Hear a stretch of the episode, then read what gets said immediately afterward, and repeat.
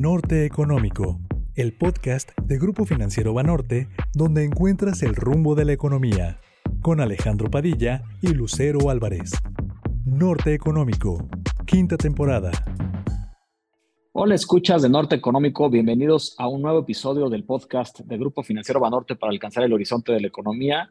Me da mucho gusto saludarlos, soy Alejandro Padilla, economista en jefe y director general adjunto de análisis y también saludo a Lucero Álvarez, que me acompaña en este espacio todas las semanas. ¿Cómo estás, Lucero? Alejandro, ¿cómo estás? Hola a todos. Empezamos marcando el norte. México apuesta por el crecimiento que puede brindar el nearshoring y aquí en Norte Económico hacemos un recorrido por los principales sectores económicos del país, justamente para conocer su postura, retos y estrategias de expansión. Entre otras cosas, a México lo respalda su excelente ubicación geográfica y su lista importante de acuerdos comerciales le significaría un trampolín para aprovechar las nuevas oportunidades en el comercio internacional. ¿Cuál es el ánimo de los empresarios? Hoy platicaremos con el presidente de la Asociación Mexicana de Parques Industriales, el licenciado Sergio Argüelles González. Alex, vamos a coordenada actual. Vayamos a coordenada actual, como tú bien dices, Lucero, y sobre todo en este espacio especial que hemos diseñado para eh, tratar estos temas tan importantes relacionados al comercio internacional, llamada la ruta del nearshoring. Sergio, bienvenido a Norte Económico. Estoy seguro que nuestros escuchas están ansiosos por escuchar lo que nos puedas decir sobre el nearshoring, sobre los parques industriales y todos estos temas que son de gran importancia hoy en día para la economía mexicana. Y el primero, pues se centra un poco en lo que ya comentaba Lucero hace algunos momentos. Ya desde el año pasado hemos visto cambios bien importantes en la forma en la cual se está dando el comercio internacional y creo que México se encuentra en un enclave geográfico, en una situación estratégica que viene ya desde hace muchos años. En los 90 hay que recordar todo lo que pasó con NAFTA, luego eh, pues la renovación con el TEMEC, y ahora, bueno, los cambios que se han dado con las tensiones entre Estados Unidos y China, con el conflicto en Ucrania, también las secuelas de la pandemia. Y en base a esto me gustaría preguntarte, a manera de introducción, estimado Sergio, ¿cuáles crees tú que son las oportunidades que tiene México en torno al nearshoring? Y también creo que será muy valioso si nos pudieras eh, compartir si ya has comenzado a ver parte de este efecto desde el año pasado, lo sabemos por varias métricas, ¿no? Por ejemplo, CBRE y otras que ya muestran que la demanda por parques industriales en nuestro país está incrementando de manera significativa a tal grado que ya hay muchos lugares donde ya no encuentran tierras. Entonces, también si nos puedes compartir algunas cifras o ejemplos que ilustren esta idea de cuáles son las oportunidades que tiene México en este entorno de comercio internacional, te lo agradeceríamos muchísimo, estimado Sergio. Con mucho, con mucho gusto, Alejandro. Sí, bueno, de, entrada, mi, comentario de apertura es, el nearshoring es real, es, eh, ha sido real uh, desde el año uh, pasado, antepasado, eh, indirectamente y a raíz de la coyuntura que se, que se formó por, por una serie de, de, temas, eh, mucho de ello a raíz de la pandemia, eh, las cadenas de suministros empezaron a ver muy afectadas, obviamente esto lo sabemos, y empezamos a ver eh, que esa globalización que se había dado, que se estaba dando en el mundo, pues se empezó a regionalizar. la guerra Estados Unidos con China, pues empezó también a tener sus efectos el no poder suministrar. Entonces, pues, las empresas que tenían ya operaciones o que estaban eh, cerca de, Estados Unidos eh, y, México, pues llegó a tener una muy sólida base de ya inversionistas y, transnacionales operando y, habiendo aprovechado lo que era todo el tema de, de la eh, manufactura en México a raíz de la, del Tratado de Libre Comercio, pues nos llegamos a tener ciertas, ciertas ventajas. Entonces, hemos desde el año pasado se fue consolidado lo que es el, la parte de manufactura y nosotros la eh, vimos como, como AMPIP. Eh, y te doy un contexto un poquito más del AMPIP. AMPIP es una organización que maneja 430 parques industriales. Tenemos presencia en 27 estados.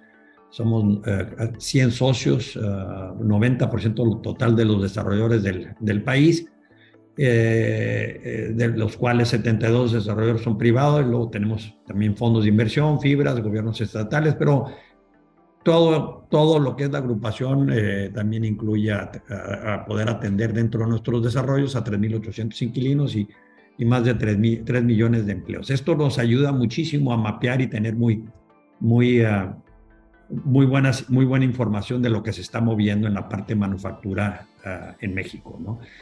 Las oportunidades que, y por supuesto retos en los que tenemos que trabajar, este, como lo, contestando tu pregunta, el año pasado fue un año extraordinario para el sector inmobiliario industrial, que justamente atiende las demandas de espacios de estas grandes empresas que buscaban, buscan o buscaban su uh, reubicación o su producción en nuestro país. Este, estuvimos viendo empresas tanto asiáticas como empresas transnacionales que tenían ya operaciones en el extranjero y que necesitaban, este, o ya sea ampliar sus operaciones en México eh, o traerse las, eh, las, eh, las, operaciones que habían estado atendiendo el mercado chino. ¿no? Tuvimos un crecimiento del 30, 30% con respecto al 21, fue un extraordinario año el, el año pasado.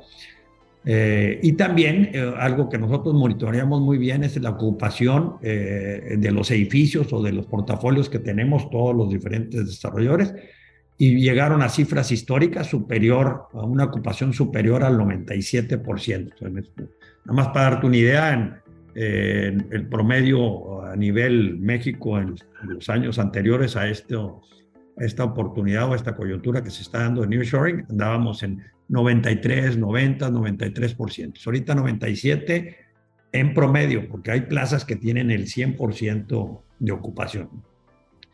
Son alrededor de 100 eh, compañías nuevas las que llegaron a, México, precedentes de diferentes eh, países.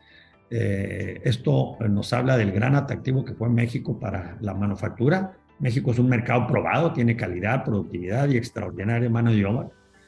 somos el décimo país receptor de inversión a nivel mundial y más del 47% de estas inversiones se han dado en el sector manufacturero y estamos entre los 15 principales exportadores a nivel mundial.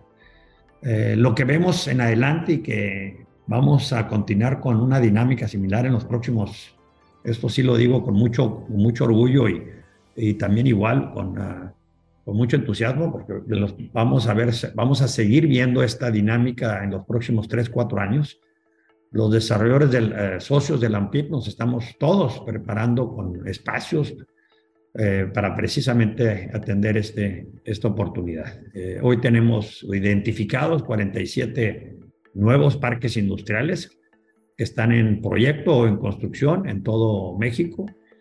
Y en el último año hemos atendido solo en el AMPIP a 40 proyectos de inversión que se traducen en una demanda potencial de 1.8 millones de metros cuadrados más las empresas que cada desarrollador obviamente tiene en sus pipelines y, en su lista de, prospectos, ¿no? Siguiendo la ruta del nearshoring, Sergio, ante el fortalecimiento de los mercados regionales y, y el nearshoring, a finales del año pasado la Secretaría de Economía pronosticaba un crecimiento a tasas de 6% anual en aquel momento, pues aquí lo platicaba con Alejandro, aquí en, Norte Económico, frente al actual contexto económico, pero también frente a, estas grandes oportunidades de las que estamos hablando para hacer comercio, eh, ¿qué opinas de aquella estimación de este 6%? ¿Los pronósticos actuales podrían ya rebasar ese, ese porcentaje? ¿Qué opinas? O sea, nuestro sector sí lo vemos, eh, eh, sí estamos, yo creo que con posibilidades de llegar a a esos crecimientos dentro de lo que es el sector industrial, manufacturero, logístico obviamente, pero ya pronosticar como país, pues tienes otros, otros sectores que no necesariamente están creciendo con esta misma dinámica, ¿no? Pues muchas gracias por lo que nos has comentado hasta el momento, Sergio, y retomando algunos de los eh, temas y sobre todo las cifras que nos diste al principio, con este incremento de casi un 30% respecto al 2021 y todos los eh, proyectos que han estado analizando y los que también ya, ya han eh, estado en una etapa mucho más avanzada, creo que una, una pregunta que siempre nos hacemos es, oye, ¿y cuáles son las regiones en donde se ve más potencial? ¿En dónde estás viendo una mayor demanda? Creo que lo lógico sería quizás el Bajío, la parte norte del país, pero si nos pudieras compartir con mayor detalle a manera regional en dónde estás viendo el mayor interés por parte de las empresas que se quieren ubicar en México, te lo agradeceríamos muchísimo, estimado Sergio. Con mucho gusto, Alejandro. Cerca del 70% de las compañías que llegaron a establecerse en México en el 2022 se fueron al norte del país. El 70%, fíjate. Eh, son empresas que buscan atender mercados, el mercado de Estados Unidos y por lo mismo quieren estar cerca de la frontera o ya tenían también igual este, plantas eh, eh, relacionadas con la manufactura que querían emplearse.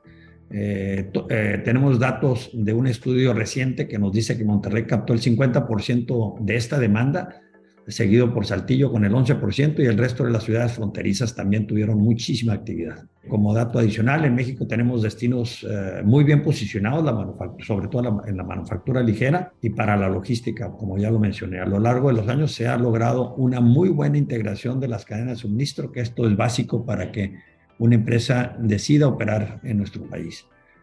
Las regiones que hoy por hoy son las más atractivas para el nearshoring es, es, toda la franja, la frontera norte, por supuesto el Bajío, como lo mencionaste, el centro de México, es muy, muy sólido en el tema logístico.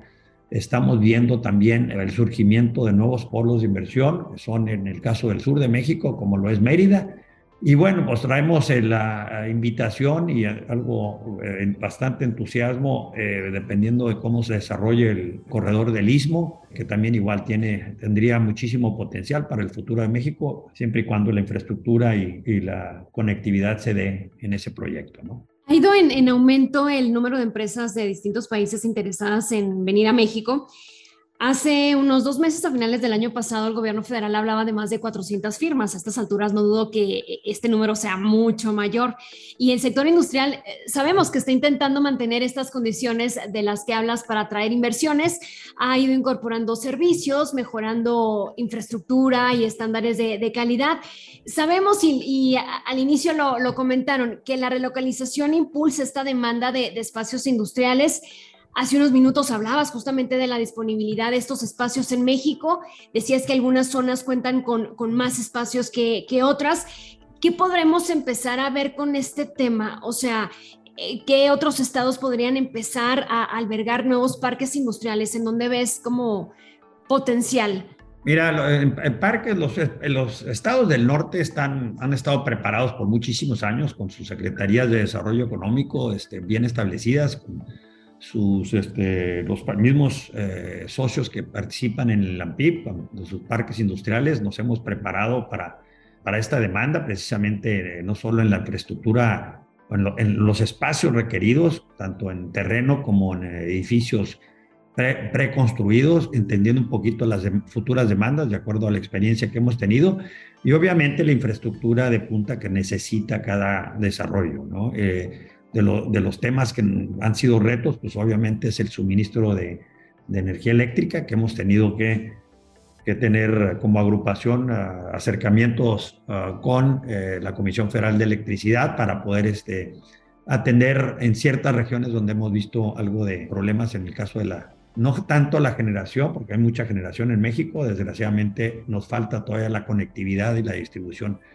eh, pero de los principales sectores de mayor actividad es el automotriz, sin duda, la, parte de autopartes, sobre todo los que tienen que ver con la cadena de proveeduría para otros autos eléctricos. Pero los estados del norte, los estados del Bajío, los estados del centro, la Ciudad de México, Puebla, eh, son los estados con, ah, que, están, que están mejor preparados para poder atender y seguir atendiendo esta, este, este, enorme crecimiento. ¿no? Ahora, digo, porque tienen armadoras que se establecieron en, México desde hace muchos años, eh, sobre todo en el Bajío, pues tenemos alrededor de ocho diferentes armadoras, entre armadoras y productoras de, de, motores y demás.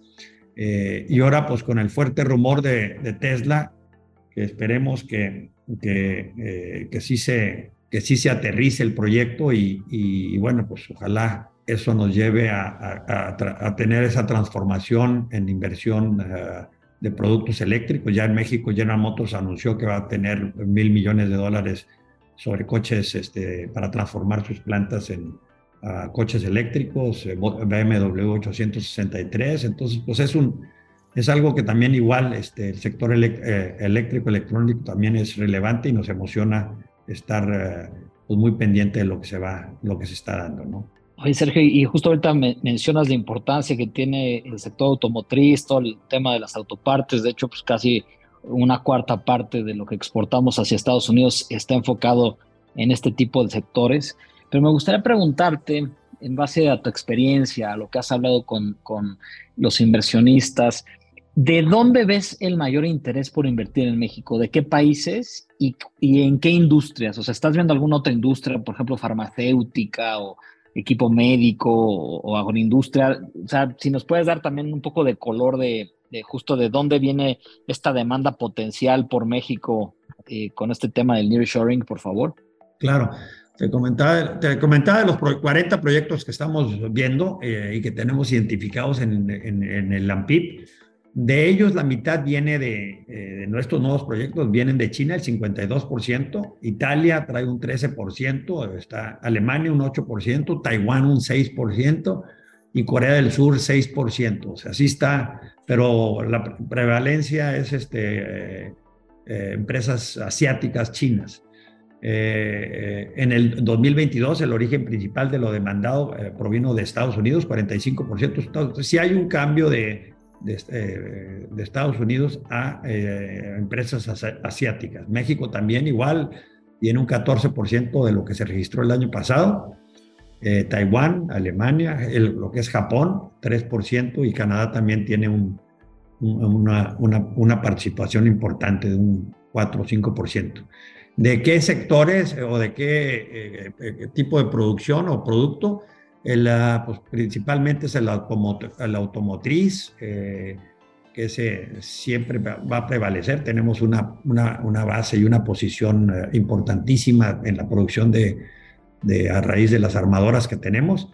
el sector eléctrico, electrónico también es muy relevante para México. Igualmente lo que es el tema logístico, que ha crecido muchísimo metal mecánico, el médico, los electrodomésticos, ahora eh, eh, detonado muchísimo eh, por parte de la, de la misma pandemia, hubo muchísima necesidad de, después de haber estado encerrados un par de años en sus casas, este, la gente se hizo y está demandando obviamente el cambio de, de aires acondicionados, sus hornos, todo tipo de electrodoméstico, ¿no? El textil también es algo que hemos estado viendo con, con también muchísima actividad, el, lo que es la, el mercado de muebles, también la producción de muebles. Sergio, ¿se, ¿se, tendría que estar trabajando o ya en este momento hasta mejorando este plan de trabajo para aprovechar el nearshoring? Te pregunto, ¿cómo trabajan los estados con las respectivas empresas que están establecidas en cada uno? Eh, ¿Cada uno tiene una estrategia? ¿Hay coordinación por región? Sí, cada estado tiene su Secretaría de Desarrollo Económico, unas, unas mejor preparadas que otras, este, tienen un poco más de experiencia, eh, pero sí, todas tienen este, un representante, un director, este, ya también igual, eh, algunas, algunos estados tienen sus secretarías de energía, que también igual nos vienen a apoyar y, y vienen, eh, tienen muy identificado el, el reto mismo de, de, poder suministrar estas nuevas inversiones. Entonces, sí, los estados se están eh, preparando para, para poder participar y, no quedarse fuera con, con, este, con esta coyuntura, con esta oportunidad que se está dando de, de nearshoring.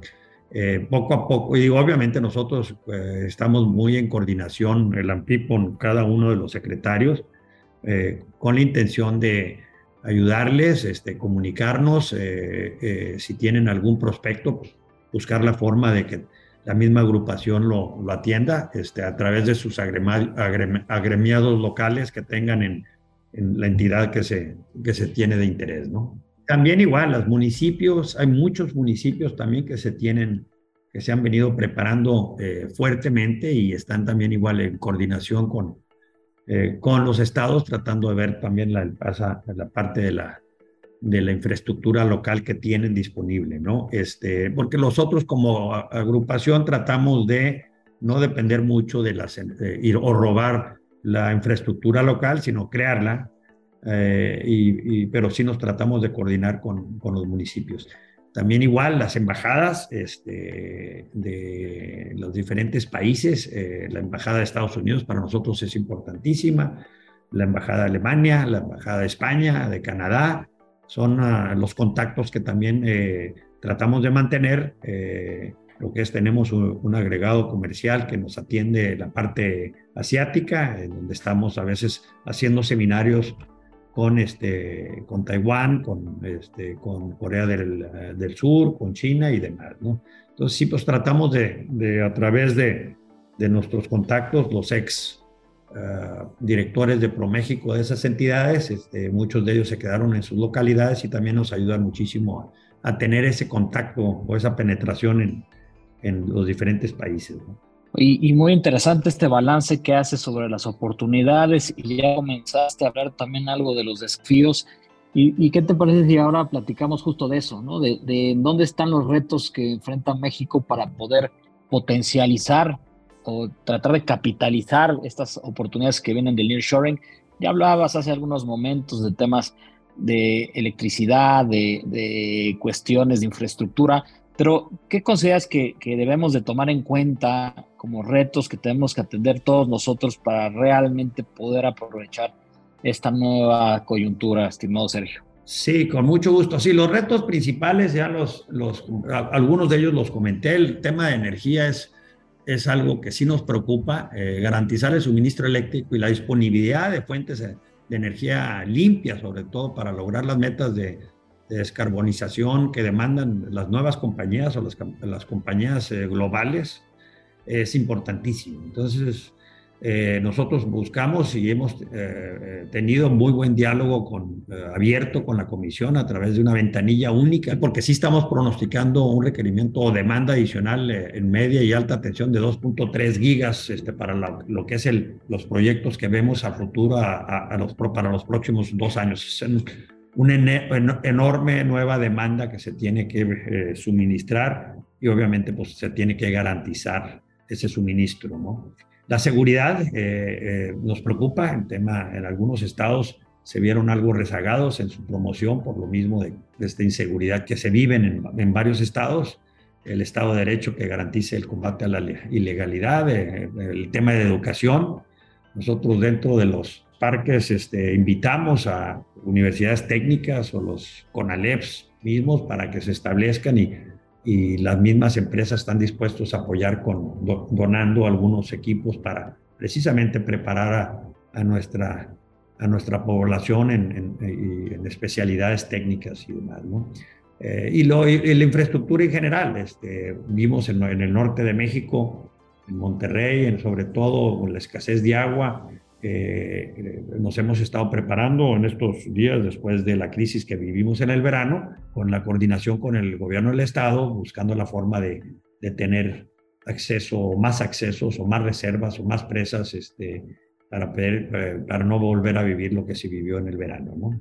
Justamente tendríamos que, que seguir trabajando en, en, algunas otras cuestiones para lograr esta competitividad que requiere México y sacar el mayor provecho a las nuevas formas de, hacer comercio. Mencionas los precios de, la energía, seguridad. Habría, por supuesto, más adelante quizás secuelas de estos graves impactos a las cadenas de, de suministro. Checaríamos también el tema de inflación.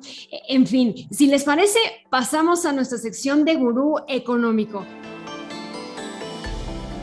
Sergio, aquí regularmente preguntamos a nuestros invitados si tienen algún libro o alguna publicación que les gustaría compartir con, con la audiencia. ¿Has leído algo que te haya parecido interesante últimamente?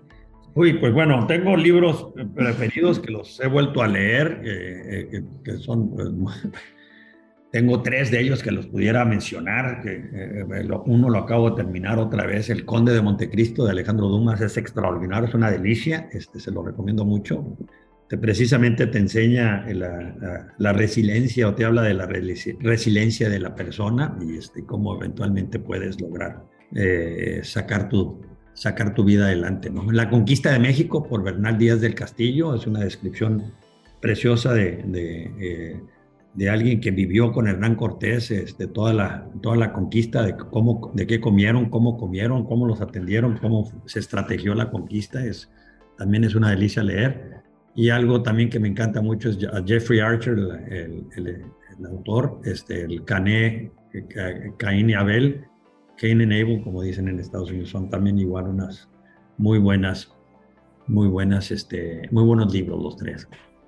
Muchas gracias, Sergio, por los comentarios y toda la información que nos diste a lo largo de este episodio. Estoy seguro que serán de gran utilidad para las personas que amablemente nos escuchan, especialmente que este tema del nearshoring se ha vuelto tan importante para todos los tomadores de decisiones en nuestro país. Espero que te podamos tener eh, en un futuro cercano nuevamente en este podcast. Muchas gracias. Alejandro, estoy a tus órdenes. Gracias por la invitación y fue un placer este, platicar con ustedes. A sus órdenes. Un abrazo. Y Lucero, llegando al norte, creo que un primer tema que podemos destacar de la conversación con Sergio Argüelles es que hay oportunidades provenientes del nearshoring, pero también ya hay algunas realidades. Por ejemplo, nos comentó que el año pasado se incrementó en 30% la demanda por naves industriales en nuestro país, con 100 empresas que eh, decidieron eh, tener a México como su principal destino de inversiones. Y también interesante ver que el 70% se dio en el norte de México. Alejandro, y no solo Estados Unidos apuesta a los parques industriales en México, a las cifras se suman los países asiáticos. Por cierto, China con un porcentaje importante en el 2022. Y Sergio también hizo un balance ecuánime de la situación, hablando no solamente de las oportunidades, sino también de los retos, por ejemplo, en mejoras de competitividad, de productividad, de acceso a la energía, Estado de Derecho, entre otros.